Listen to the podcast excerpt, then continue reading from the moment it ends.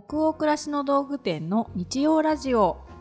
チャポンと行こう。3月10日日曜日の20時になりました。こんばんはナビゲーターの店長佐藤とアシスタントの吉部こと青木がお届けします。日曜ラジオチャポンと行こうでは明日から平日が始まるなという気分を皆さんからのお便りをもとに女湯トークを繰り広げながらチャポンと緩めるラジオ番組です各週日曜日に放送しております。さて私たちはあの先週のね3月1日の金曜日でしたっけ？あのチャポンと行こうインスタライブ配信を行いまして。また行っちゃいまして。はい。チャポラーの皆様お聞きいただけたでしょうかね。ねえ、うん。なんかたくさんの人がねなんていうのあの何人来ましたじゃなくてうんうん。何々さんがいらっしゃいましたみたいなどんどん出てくる出てくる。のをうんうん。追いながらアイコンアイコンアイコンがうんうんあれを見ながらおうおうおうおうおういるいるっていう。う んね あれを見ると本当に始まってるんだなっていうこう。一瞬ドキドキし始めますよね。そうそうそう。ん。あ今本当につながってるんだチャポラーの方たちとって思いますよねあの瞬いやびっ間くりする。うん。私たちもすごく楽しい時間でしたね。結果的に。緊張はしたけど。最初ガッチガチでしたけどね。うん。結果的にはどんどん素でしたね最後。素でしかなかったですねそれしかなかった でもねそれもねみんなのコメントのおかげでしたいやね本当そうですね、本当いつもチャポンとの以降のあのリスナーの皆さんが温かくてですねそうなんです皆さんの温かさと優しさに包まれて私たちは本当になんかね そうそう。トークを繰り広げることができていて、本当にありがとうございます。あ。りがとうございました。聞いてくださってる皆さんになんなんて言うんだろう。力づけられてるのはもう私たちの方ですよね。いや本当ですようねん。ライブの時も一番私それが自分の感想でした。うんうんうん。なんかよくお便りすごいたくさんいただけて「チャポンと行こうヘビーリスナーです」とか「家事の合間に聞くの楽しみにしてます」とか「なんかこの回にすごい勇気づけられました」とかたくさんいいお便りいただけるんですけど、うんそういうお便りを読んだりああいうライブをやった時にたくさんの方が参加してくれるってこと自体、うん。その数字自体に誰より何より私たちが本当力づけられてません、ね。だってこんなね端っこの方でやってるラジオ どこの端っこだろう？どこ世界の。の世界かな、ね。端っこでやってるのを見つけてくれて知ってくれて、うん。しかもその時間に集まってくれるっていう結構なね、うんことだよなと思って。本当そうですね。今回のインスタライブに参加するためにわざわざインスタのアプリダウンロードして、うん。アカウントを作ってくださったっていうお声もありましたね、へー。すごい嬉しいなと思いました私だったらできない。めんどくさがっちゃう。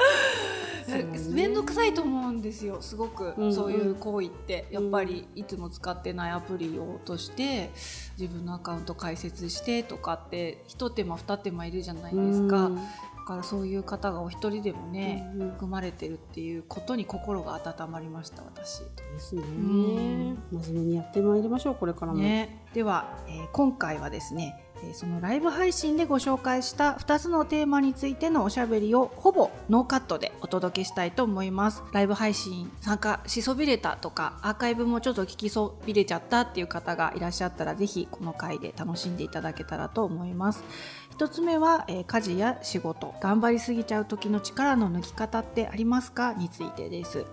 2つ目は23歳のリスナーからいただいた経験を積むことって大事ですか？というご質問でしたね。はい約40分とちょっと長めなんですけれどもライブ配信ならではの空気感やトラブルなんかも一緒に楽しんでいただけると嬉しいです。はい、もう最後の方はねトラブルしか起きてないのでねねぜひあの最後の方まで聞いていただくとちょっと面白いことが起きるかなと思います。それではライブ配信の模様をどうぞりをご紹介します。大阪府にお住まいのラジオネームアパッチさんからです。こんばんは。いつも楽しく拝聴しています。お二人のトークに癒されているチャポラーの一人です。ありがとうございます。す。さて質問です。今日あ日々の暮らしの中で肩の力を抜いて手抜きする方法やアイディアがあれば教えてください。私は夫と二人暮らしです。数年前までの私は日々の家事の中で上手に手を抜くことができずに自分なりの理想やルールを作ってしまいそれを一生懸命こなし息をつく間もなく一日が終わることもありました。夫にも手を抜いてねと心配されたことも多々、うん、近頃ようやく肩の力が抜けるようになり頑張りすぎないようにゆるりゆるりと暮らせるようになった気がしています。お仕事しながら家事こなすとなると一日の貴重な時間をつい有効活用したいと思ってしまいますお二人はどのように力を抜かれてますか？というお便りでした。アパッチさんありがとうございます。うんうんとか、もうわかるっていうコメントがすでにアパッチさんに対して入ってますね。うんうん、私たちもうんうんですね。このお便りね、うん、特にこの部分ですね。どこですか？自分なりのルール理想やルールを作ってしまい、それを一生懸命こなしっていうの、なんか結構、うん、一人暮らし始めた頃よりも。うんあの結婚したての頃、うんうん、結構やっぱ力が入ってたんでしょうね。うん、良かれと思って、うん、誰からも頼まれてないのに、うん、自分なりのこうな理想とか、こうした方がなんか素敵な私みたいなので、結構それで自分を縛って頑張ってやってて、やるっていうことが習慣になることで、な慣れてはくるんですけど、それでやっぱ疲れてくるんですよね。つい習慣になってるからついついやっちゃう、うん、ついついやってやりすぎて疲れちゃうっていう時期すごいあったなって思います、外食しちゃえばいいのになんか無理して作ってみたいなこうありましたね。じゃだんだんだんだん力が抜けてきたんだ吉部は。だんだん力の抜き方を覚えてきたっていうかやってられなくなったから力抜いてみたら、うん、誰も文句言わなくて、うん、あそんなにやらなくてよかったのかもってうっすら気づいてっていうのはあったかもしれないですね。力今は抜きすぎてるぐらい。私ももう今抜きっぱなしなんで手を抜きっぱなしなんで、ね、いつからそう力を入れるコツを今度は逆バージョンで教わらないとどうやったらいいか、でも私も最初もっとやっぱり肩に力入ってた気がするし。うんうん。今もやっぱり例えば家事を始めるって一人暮らしとか、まあ、結婚とか、うん、まあ、いろんなタイミングでさ家事やるぞっていうのがあると思うんで、うんうん、何かに、まあ、新しく入学っていうか、うん、始めるって時は何事もガッて力入っちゃいますよね。で続けているうちに抜き方が分かってくるっていうのは、うんうん、なんか家事だけじゃなくて今例えばずっと13年同じ仕事してますけど、うん、あの何か違うタイプの仕事をしなきゃいけないとか、会社で新しい取り組みしなきゃいけないってなった時は最初絶対力が今でも入っちゃいます、うんうん、最初の頃のやっぱ儀式っていうのは、うん、なんか家事だけじゃなくてエンドレスである気はするので、うんうんうん、アパッチさんが言ってることおっしゃってることすごくわかるなって思いますね、うん、最近吉部さんはどうやって家事とかは手を抜いてらっしゃるんですか、最近っていうかね、うんどのぐらい多分今の家に引っ越してくらいからだと思うんだけど、うん、あの家族が出す洗濯物、うん、これね言っていいのかな？もうまあ夜も9時過ぎたから行っちゃっていいんじゃない？そう洗濯物を家族が、うん、あのお構いなしに裏返しに脱いで出す、うん、それをずっと表に返して洗ってきれいに畳んでピシッとしまうっていうのをやってたんだけど、うんうん、こんまりさんみたいにこうそうそうそうそう、やってたんですけど次に洗ってしまおうとすると、うんうん、全部こうわーってこうお祭りみたいに引き出しがなってて あれ？ってこれなんかやってあげてるのよ。もしかして余計いいと思って、うん、もうひっくり返して出されたものはひっくり返したまま洗ってひっくりま洗濯機入れちゃうの？そうそのまま洗濯機入れちゃう。ひっくり返したまままあ畳むのは畳んで入れるってするようになって、そうひっくり返す工程を手抜きするようになりました、えー、じゃあそのままタンスに入ってる夫や子供は自分でそれを元に戻して着るっていうことをしてるわけ？そうです。もしもそれでなんかひっくり返ったままだよっていう文句でも入ったら いやそれじゃあやってって。そんな優しい感じなの？そう表に返して入れてくれたらいいんじゃない、うん、いや何も言ってないです。表にしてねとかは言わ,、言わないで、うん、もうそのままあの入れてやるっていうその会話したことないですね。ここ数年は。ここ数年はそう。確かにね。でもなんか困ってないし求められてないからもしかしたらあの自分で返せばいいやってみんな思ってるのかな。だからこうなんか話が出てこないのかなと思ってそのままにしてます、それ手抜きの方法を覚えたかな。な、ね、どうなんだろう確かに。なんか全部自分がこうフォローしてあげないとって思っちゃいますよね。家族の分まで。そそうなんのですよ。できてないところ気になるところ、全部その気づいた自分がフォローしてあげなきゃって思っちゃうと、すごい疲れちゃうみたいなのはあるかもね。子供がちっちゃい時で全部やってあげてたから、うん。その流れでやる癖がやっぱりついちゃってて、うんうんうんでもなんか飽きますよね。ひっくり返すのも。飽きたくり返すの飽きたーって思って。なってそう。やめたになったんだ。やめた。やめてみよう。したら案外大丈夫だった。そっかそっか。私も最近っていうかこの1年か半年ぐらいねそうだ、うん。やめたことありますね家事にまつわって、うんうん。週末のまとめ買い。おおいやこれ以前コラムに書いたことがあるぐらい、うんうん。結構ねまとめ買い頑張ってやってたんですよ。うんうん。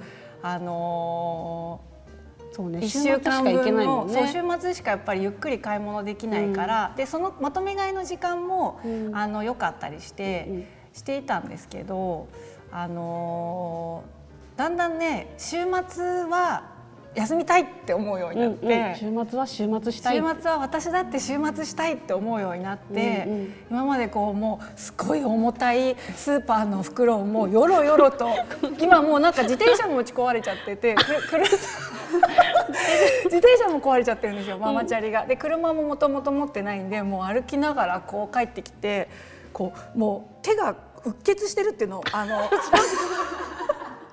紫の線がもうできてしびれるぐらいの荷物を持って帰ってくるんですけど、うんうんうんなんか帰ってきた瞬間家族に「あみかんも買ってきてくれた?」みたいなこと言われて「買えるか」っていう「この後に及んで買えるか」っていう。嗜好品を買えるか？ってもうその中にはもう。切らした醤油とか牛乳とか味噌とか重いものめちゃくちゃあるんですよ。その後に及んでみかんの袋一袋買えるかっていうまああったりして、まあ、それだけじゃないんですけど、うんうん。まあ、ちょこちょこ切れたもの買いに行くとか、うん今日はもう外食でいっかとかって割り切って、まとめ買いをもう本当最低限のものだけするって言って1週間分買うのをやめたら。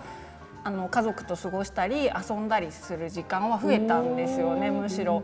なのでそれはまあ今になってできた選択だしもっと子供が小さかった時はやっぱでまとめ買いせざるを得なかったから頑張ってたんですけど、あまあ、私頑張れる時は頑張ればいいかなって思ってて。でやっぱり頑張らなくてよくなったのに頑張り続けるっていうことはしなくてもいいのかなって。でも多分そこに人って結構意固地になっちゃう瞬間ってあると思うんですよね。うんなんかその頑張もう頑張らなくていいフェーズなんだけど頑張っちゃうみたいな、うんうんうんそれが最近はこれは頑張らなくていいっていうなんか仕分けがうんうん。自分の中でもできるようになったりは。なるほどね、はい。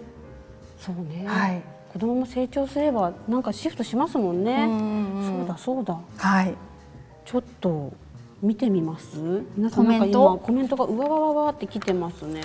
今裏返したまま目から鱗ですとか私もやってますって結構言いました、あ本当ですか、裏返したまま。すごい新しい視点。ね。母がご機嫌なのが一番ですよね。買い物はなんかネットスーパーにしましたってああでも私もネットスーパー使ってた時期あります。あれ助かりますよね、うん当日に配達してくれたりするサービスもあったから、ーうんうん。うん。そうネットスーパー。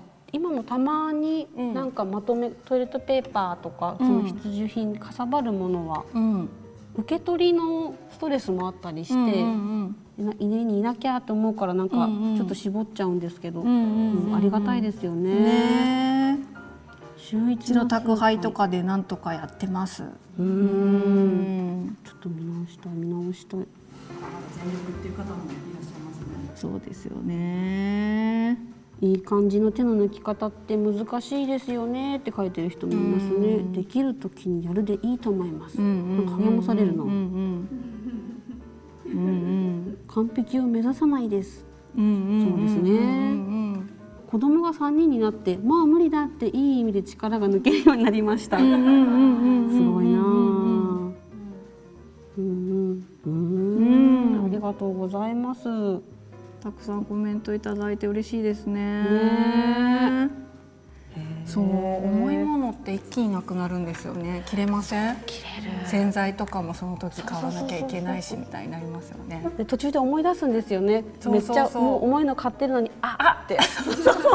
思い出しちゃったってなる。そうなんですよね。そう手抜きをすると、うん。もやもやしちゃう。ストレスがうん溜まっちゃうっていう人はどうしたらいいですか？手抜きをするとモヤモヤしちゃう。ストレスが溜まっちゃうなんかそういう時は頑張ってたかも。そうですね。頑張っちゃうん何何？やらないのもストレス。うんわかりますうん。うんわかります。だからずっとストレスって。あ る遠い目になった。遠い目になりますけどね。完全に解消するって難しいですよねまあだからそれを行ったり来たりするしかないのかなって私はどこかで諦めてるというかやっぱり理想も捨てたくないなって思うし、なんかもういいやこのくらいでみたいに割り切る自分も時折嫌になっちゃうタイミングってあると思うし、かといってこのぐらいやんなきゃっていつも思いすぎるのもやっぱりどうしても疲れちゃう気がするから。うーんなんかやれたりやれなかったりっていうその行ったり来たりするっていう、なんかタフさが求められますよね。求められるね。うん。一回ああできなかった。でモヤモヤすると次頑張れたりもして。うん。でまた頑張れるとやっちゃうからああ手抜きたいってなんか本当そのなんか交互に本当行ったり来たりしてますね。頑。張りたいって思う気持ちがうん。なんかを自分で否定するのも嫌だなっていつも思っていて、私頑張るって全然頑張り屋さんだねとかってなんかこう言われちゃったりすることってあありません、うんこういうことやりたいんだけどやれなくて真面目だねモヤモヤするんだよねとかってうん。誰かに打ち明けたりすると、えそういうことでモヤモヤするんだ真面目だねとか、うんうん。なんか頑張り屋なんだねとかって言われたりすることがあ,、るんですけどうん私も、でもいやそういうことでもないんだよな、うん。その一言で片付けられることでもなくてもっと複雑なんですよみたいに思うことがあったりするんですけど、頑張れるうちは頑張りたいんだよねうんうん。っていうのはね。できるうちはなんかやっちゃいたいっていう。ん。だからなんかそうしたい、思やちゃんとやりたいって思う自分もあのー責めたくないなっていうのはすごく思います、うん。それについていけない時はまあこれぐらいでいいかって自分で自分の理想についていけない時もやっぱあるじゃないですか、うんうん。そういう時はまあ現実的にこれでいいかうん。今日はいいかこれで。うんうん。これを食べておけばとか、うん。洗濯物もこれでいいかみたいになるけど、でも実はこういうことを願っている自分もいるんだよなっていうことを見続けるっていうのもなんか同時に悪いことじゃないのかなって私はすごく思ってるんですけどね。手を抜いた分ある日今日なんかすごく調子がいいって時に、わーっと一気にいつもやりたいな実はって思ってたことができたりすると、うんうんなんか自慢したくなりますもうんんね。うんうんうん 今日こんなにこれもやってあれもやってすごくない？みたいなのをでもそういう踊るように家事できる日ってなんか一年に何回かあるよね。あるあるある。なんかもう私今日相当頑張ったなって働けたなっていう日ありますよね。年に私は何回かなみたいなのありますね。うんうんうんなんかそういう時も絶対また時折ひ非単位であるし、うんまあ普段は本当なかなか完璧には皆さんも私たちもいかないですけど、たまにそういう踊るように家事ができる日っていうのに救われたりはする。うんうんありますね。はじゃあ次。今のお湯の温度。はい。お湯？お湯？あ今のお湯の温度ですね。はい。この進行。すいません。グダグダな進行です。みません。今のお湯はい、アパッチのアパッチのじゃアパッチすみません。すみませんアパッチさん。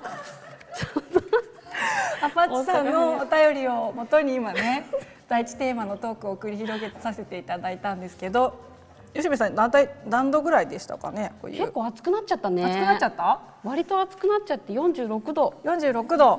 皆さんお湯加減いかがでしたでしょういか？ちょっとみんなどう思ったのかしらこれは。うん何度とかって。ねえ。46度かな。46度かな。結構。熱かった。頑張れ。すいません43 43度。度呼び捨て本当すいませんもう失礼いたしまし失礼しまた。した後でまた振り返りますかね。49度49度、はい高高温ですね。ね高温ですねでしたね。はい、ありがとうございあますます。じゃあ二つ目のテーマに行きたいと思います。はい、二つ目のお便りをご紹介します。カナダにお住まいのラジオネームながちゃんマンさんからですカナダにお住まい今どのぐらいの時間なんでしょうね。ね時差がありますもんね、うん。見てくださってるといいな、はい。店長吉部さんこんばんは。私は現在23歳でカナダで暮らしてもうすぐ1年になります。大学を卒業しすぐこちらに来たので社会1年目と呼ばれる年代にあたります。以前会社の上司とご飯を食べていた時に君はもっといろんなことを経験して感じた方がいいよと言われましたもちろんアドバイスとして言ってくれたことだとは思いますが私はその言葉があまり好きではなくあまりいい気持ちはしませんでした。23年間私は私なりに考えながら一つ一つを選択し自分のペースでここまで来ました。それにいろいろな経験をした方がいいというのは若い人だけに当てはまる言葉じゃないはず。佐藤店長と吉部さんが思ういろいろな経験とは何かを教えてほしいです。なるほど。お上司の方からいろいろ経験をして感じた方がいいよって言われたっていう方なんですね、うんはい23歳のリスナーの方。はい。でもこういうこと私も言われたこといっぱいあるな、いろんな経験した方がいいよとか、うん。いろんなものを見て感じて食べてうん。いろいろこう学んだ方がいいとか経験した方がいいって学校の先生たちはすごい言ってくれてましたよね。それは年派がいかないからうんうんうんうん。だっただけど、社会に出てから。ねいろいろ経験してきました？経験？してないかもしれないな。経験してるのかな。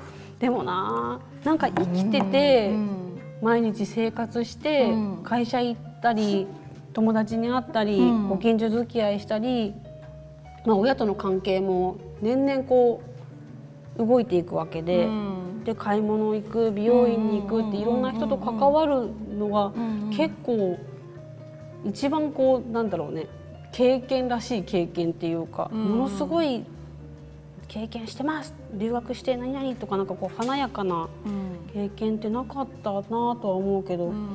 いっぱい経験したいって思うタイプですか吉部さん、けえ経験したいって思うタイプ？うん、いろんなとこ行って いろいろ見て。あんまり思ってないのかな、思う。経私たち本当にレブ賞ですしねうん。二人ともいねや経験したいとは多分思ってるとうん思う。うんうんうんうんうんそのために、そのためうにん。何かをするっていうのがあんまりないかもね。ないのかな？あるのかな？でも小さいレベルでいっぱいありますよね。美容院変えてみようとか、こうあと一からコミュニケーションちょっと頑張ってみようっていう経験を選ぶ時もあるし、そうねやったことない学校の役員とかやってみようっていう,、それに頑張る年もあったし、本当になんか生活圏内の経験ですけど。でもそれでもなんかすごい忙しいとかこうなんかいろんな気持ちを味わったりするのでね、そうですね。どういう経験でもこのえっ、と何さんでしたっけ？長長ちゃんマンさん。はい。長ちゃんマンさんが今23歳だとしたら私が23歳だった時のことをこのお便りを読んで思い出してみたんですよ。うん。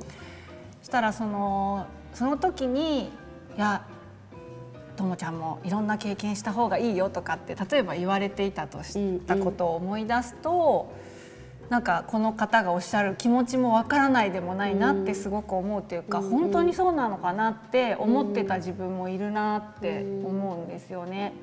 でも43歳になった今の自分は上司の方が言われることの方も少しわかるっていうか、まあ両方わかるって言ったらどっちの見方もするみたいでちょっと気持ち悪いんですけどでもなんか本当にそうで、あのー私もその経験をするために経験をするっていうその経験を取りに行くみたいなのはあんまり昔から得意じゃなくて、考え方としてもそんなに好きではなくて、なんていうのかな本当経験をするために何かをしに行くとかうんどっか行くっていうアクティブなタイプでは自分はないし若い頃からそんなにすごく体力体力があるタイプではないので、でもそうやって割とこう狭い圏内で生活してても経験ってするというよりもうさせられちゃうっていう感じがしません、うんもうさせられてしまうもの、うん。良い経験も悪い経験も、うんうん両方ともそうなんですけど願ってなくてもさせられちゃうことってありますよね。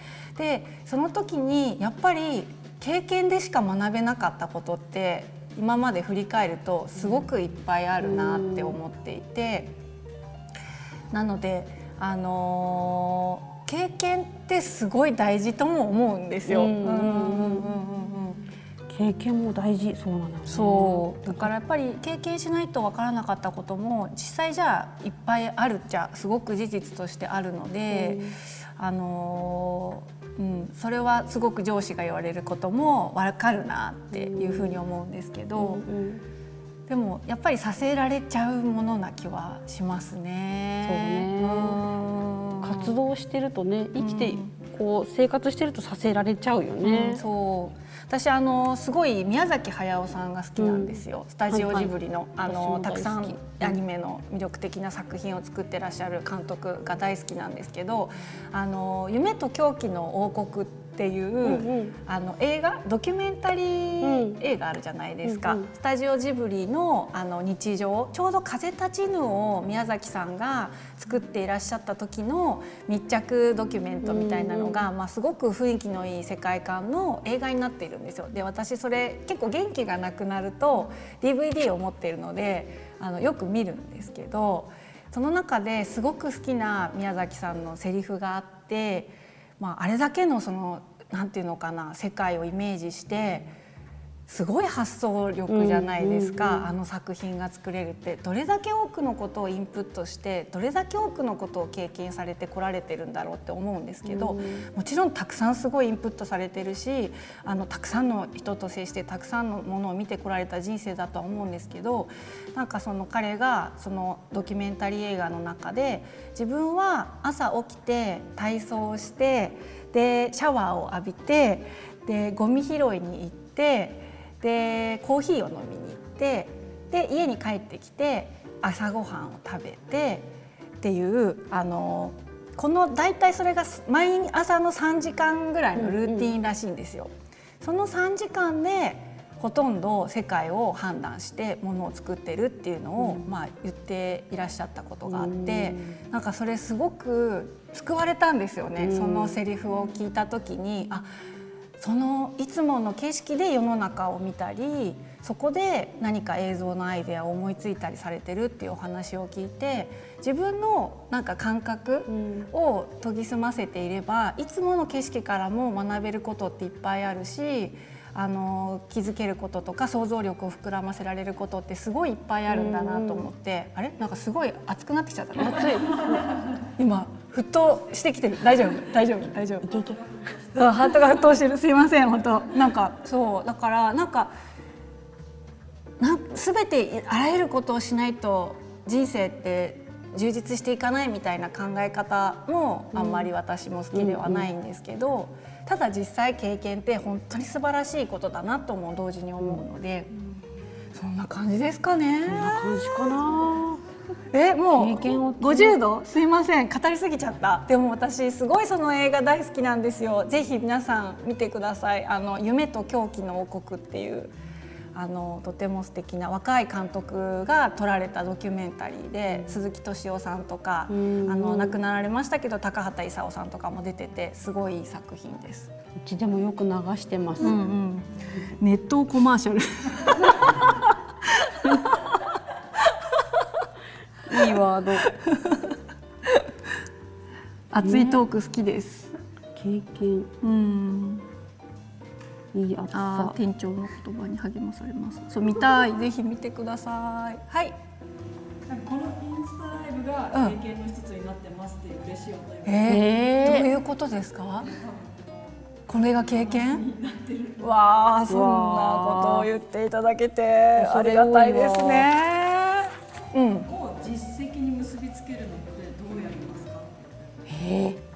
験を実績に結びつける。経験を実績に結びつける。あでもやっぱりあのいろんな失敗があるじゃないですか。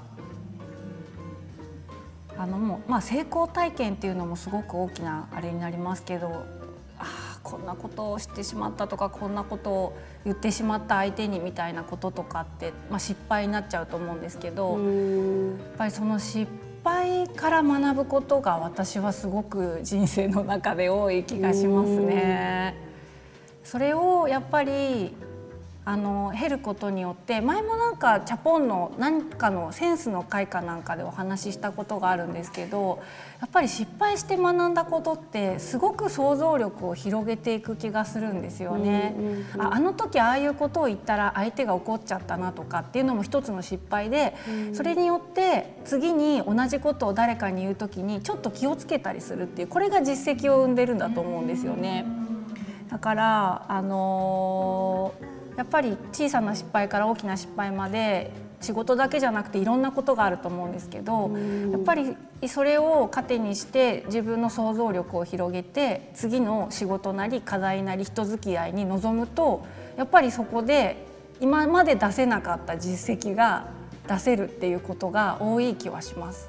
うんなんでしあの時ああなっちゃったんだろうってことをやっぱり失敗した時に潔くそれが失敗だったって認めて、うん、やっぱり分析するとか振り返るとかっていうことですかね。そうだね。失敗することが下手うまく失敗したいっていうあトライアンドエラーの積み重ね。そうですよね。もう私もですよ。失敗が下手ってわかります？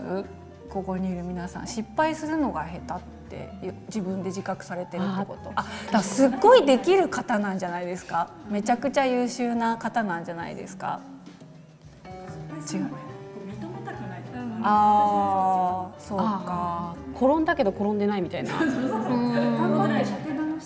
ああでもその罠すごいありますよね、なんかいや転んでないしみたいな、そういうそのプライドはやっぱりすごいあるよね。うん、うん、ある、うん、それに邪魔されちゃうけど、ね、でもそのプライドを維持することを選択するのかもっとより良い自分になることを選択するのかでどっちがその勝つか負けるかの話だと思うんですよね。でそこでプライドを守っても多分誰もハッピーにならないけど、もっとより良い自分になれば自分もまあちょっと成長できるし周りもその分楽しくしてあげられるとかもあるかもしれないから失敗は認めちゃおうってすごいだからでも勇気がいります。すごく簡単じゃないですね。特に私もあの一緒に働いてるスタッフの前で非を認めたり、うん、あの失敗だったってことを後で謝ったりするのは今でもすごく勇気がいるのですっごい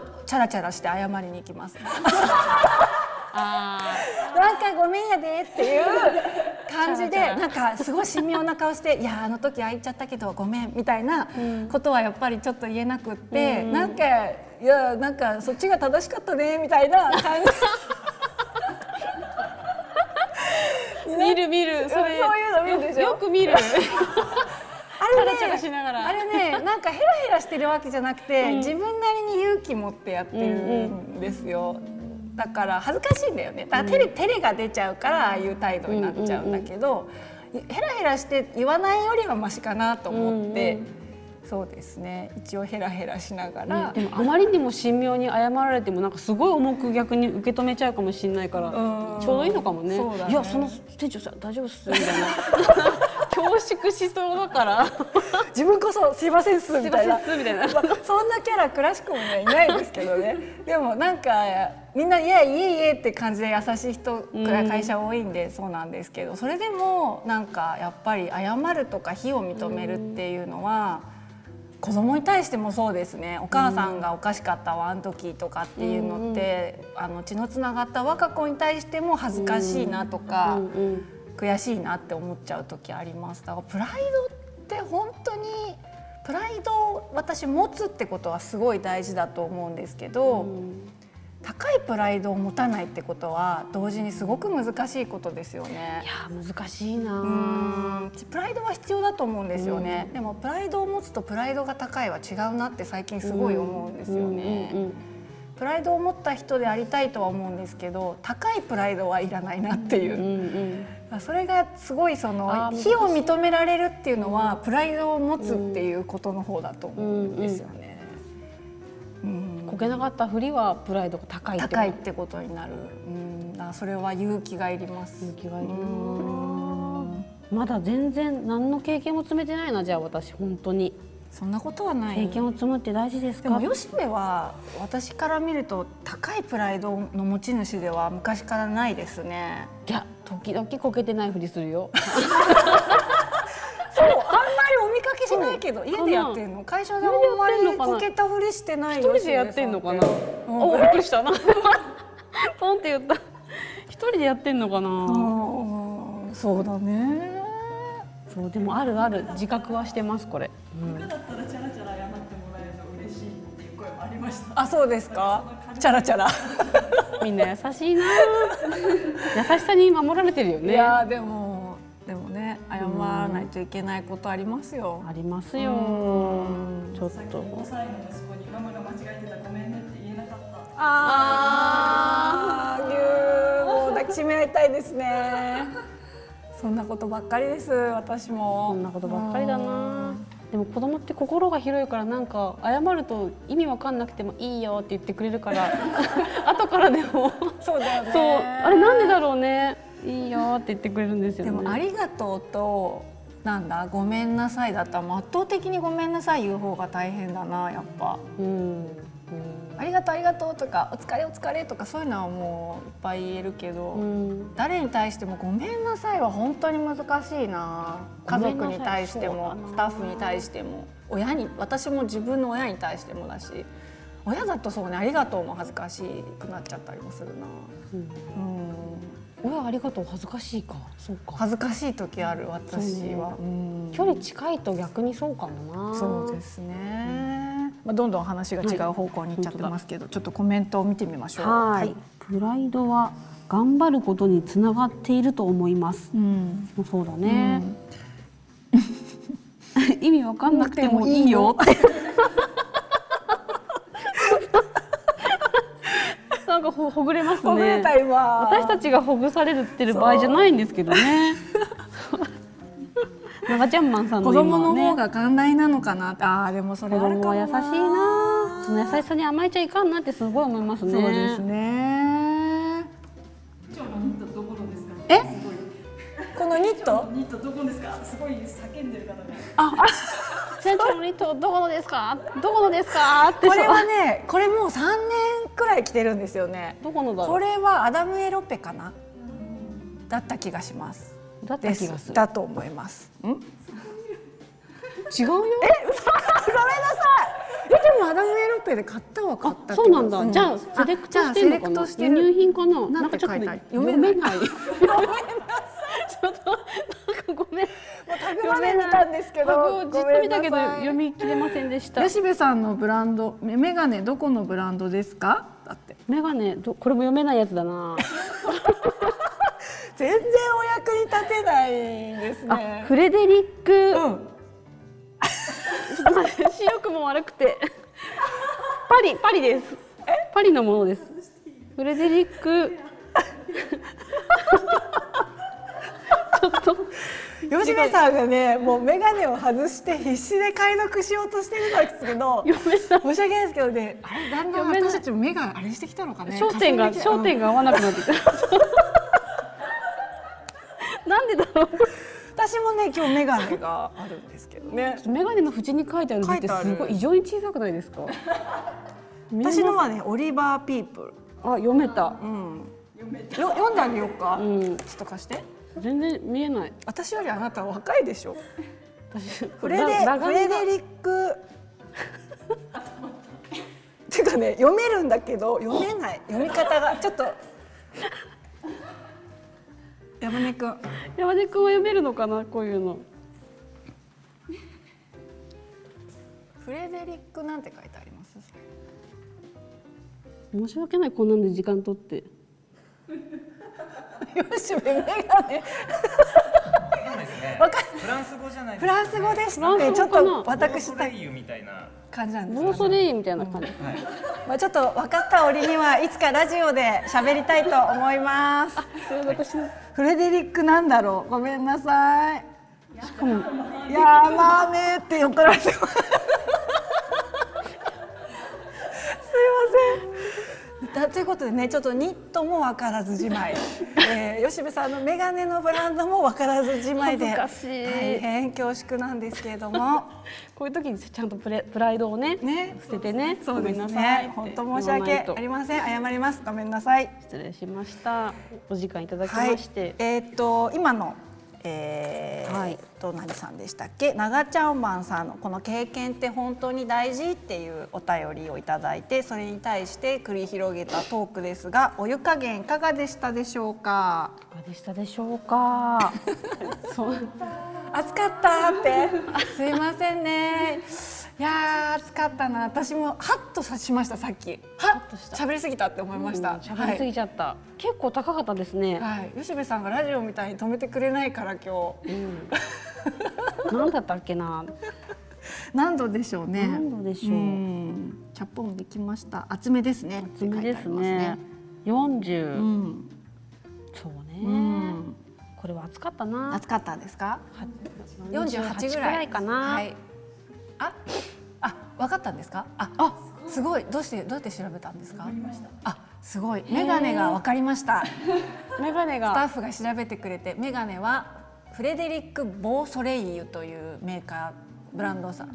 あ書いてあります？はい。すごい。皆さんフレデリック・ボーソレイユですねきっと。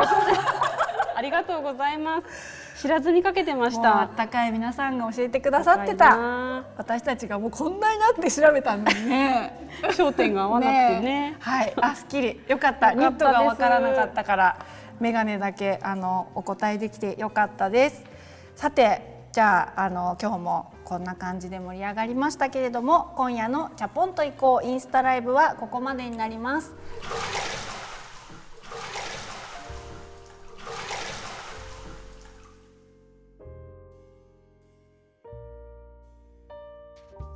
という感じでライブ配信を行いました。楽しんでお聞きいただけたでしょうか？で最後ねあのトラブル続きでしたけど 私の着ていたニットと、はい。吉部さんがかけているメガネのブランドにね一つもお答えできないというくだりで一気にねお湯の温度が 急激にぬ急激にぬるくなってましたね。これ途中でみんなに教えてもらえてよかったですよね。ね本当教えてくださった皆さんありがとうございましありがとうごたざいましたまたいつの日かこういったライブ配信にチャレンジしたいなと思っております、えー公開収録イベントなんかもね、うん。本気なんですよ私これ、あはい。冗 冗談ではなく言ってたんですのでなるほど。はい。いつかそれも実現できたら皆さんにお会いしてみたいなと本当に心から思っています、うん。さて今夜の日曜ラジオチャポンと以降はここまでです。皆さんの気分が今日も少しでも緩まると嬉しいです番組は購読に便利なポッドキャストや Spotify でも同時に配信していますのでぜひチャポンと行こうで検索してみてくださいね。引き続きお便りも募集しております。ページ後半のフォームから感想やご意見ご質問などどしどしお寄せくださいね。全国のハガキ職人さんお便りお待ちしております。次回は3月24日の日曜日夜20時にお会いできることを楽しみにしています。それでは明日からもマイペースでチャポンと緩やかにいきましょう。ナビゲーターの店長佐藤とアシスタントの吉部こと青木がお届けしましたそれではおやすみなさい。おやすみなさい